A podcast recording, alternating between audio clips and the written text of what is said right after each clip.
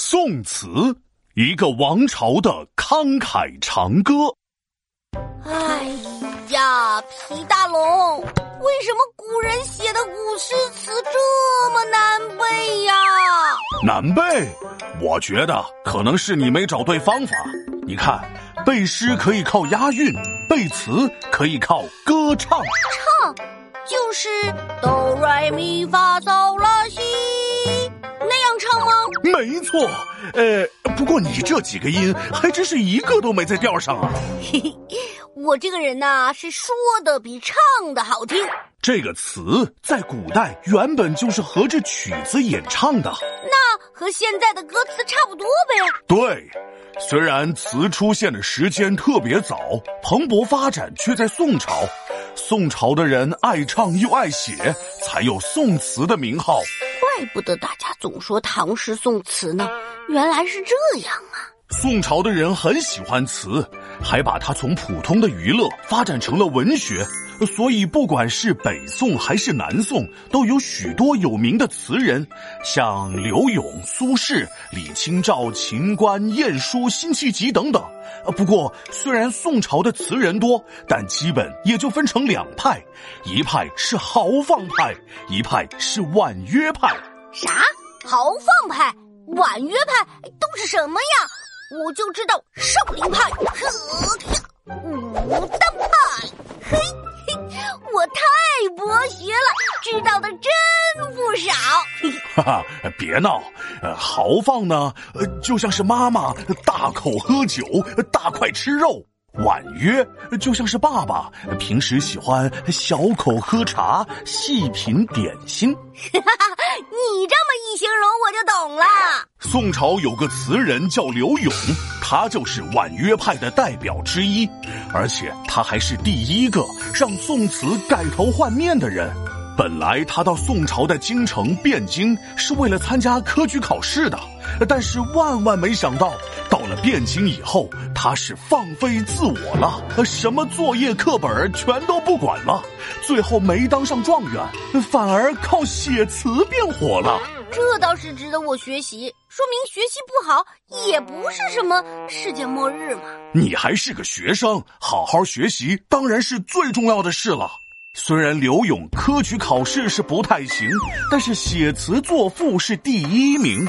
他写的词那是老百姓很喜欢，通俗易懂的不一般，歌女纷纷来邀请，写词界里一大山。刘勇写的词，百姓喜欢听，歌女喜欢唱，首首流行，首首都在畅销榜之上。这样看来，刘勇。还是个大红人啊！那可不，像我们经常说的“执手相看泪眼，竟无语凝噎”，就出自柳永之手。当时民间都说：“不愿君王召，愿得柳永教；不愿牵黄金，愿得柳永心；不愿神仙见，愿识柳永面。”你看看这粉丝是不是特别多？据说当年大名人苏轼问身边的朋友。自己的词和柳永比，谁写的好？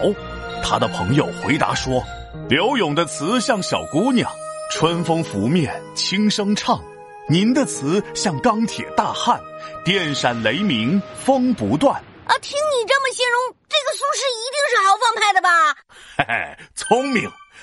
原本呢，苏轼是朝廷大官，后来因一些事情被贬到了黄州这个偏僻的地方。